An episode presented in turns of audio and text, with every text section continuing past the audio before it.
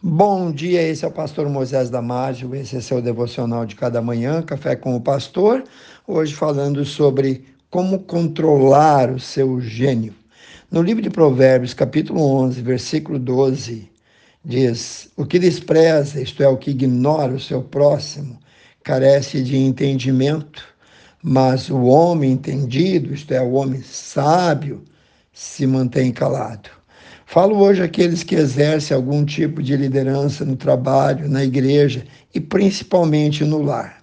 E eu te pergunto: você consegue controlar o seu descontentamento, o seu gênio quando contrariado? Você é o tipo que acha que tudo deve ser feito do teu jeito ou é capaz de fazer concessões?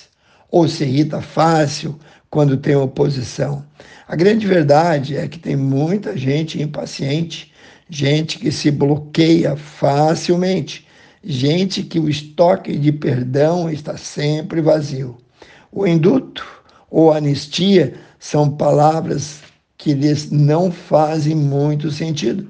Outros rapidamente ficam irritados quando seu voto, a sua opinião é vencida e daí já não consegue mais manter a postura. A Bíblia tem muito a dizer sobre a importância de manter o autocontrole, de manter a calma. Ela chama uma pessoa que facilmente perde a paciência de insensato. Leia lá Provérbios capítulo 29, versículo 11 e Eclesiastes capítulo 7, versículo 9. E descreve alguém que não pode se controlar como uma cidade derribada que não tem muros. Essa irritabilidade excessiva, essa falta de sensibilidade de alguns, faz com que a pessoa, sob sua liderança, sua direção, saiam feridas, magoadas, humilhadas, ou seja, toda vez que alguém perde o autocontrole, causa um mal-estar à sua volta e sua autoridade ou sua boa imagem pessoal é ofuscada e até desacreditada, e a paciência dos que o ouvem vai se esgotando. O que acontece é que muitas vezes o líder realmente capacitado, mas que não aceita ser cobrado ou não sabe fazer cobranças como deveriam ser feitas, ele perde a paciência. E a paciência, a calma nessa hora, torna-se a maior virtude. Essas abordagens sempre devem ser feitas de formas educada, afável e paciente.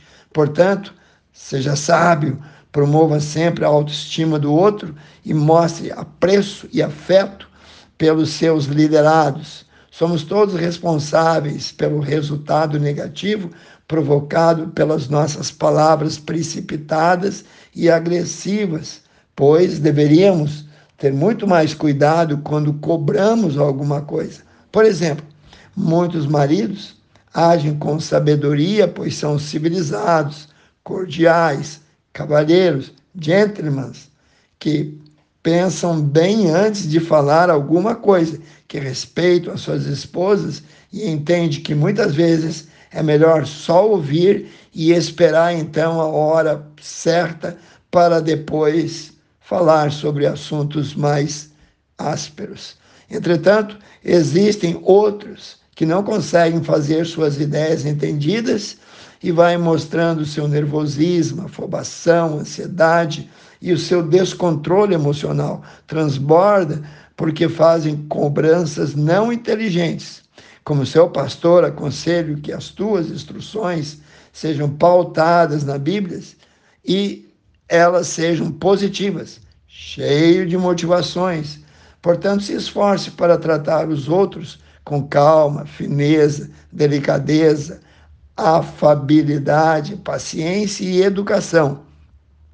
Tem muita gente boa que está certa, mas as suas abordagens não precisam ser tão ríspidas, grosseiras, agressivas. Pare um pouco para examinar se você está sendo inconveniente ou injusto algumas vezes. Infelizmente, alguns já estão tão acostumados com o seu padrão tortuoso de agir que não percebem que são ofensivos com suas palavras. Se podemos melhorar, por que não fazê-los? Quero te lembrar que Deus quer que colocamos em prática a sua palavra e que não basta apenas ser capacitado, ser uma pessoa bem intencionada. Precisa, antes de tudo, saber ouvir, considerar cada caso um caso e respeitar a sugestão dos subordinados e, acima de tudo, admirar e admitir mudanças nos seus planos originais. Ore a Deus e busque se policiar ao máximo. A precipitação prejudica a sua boa reputação.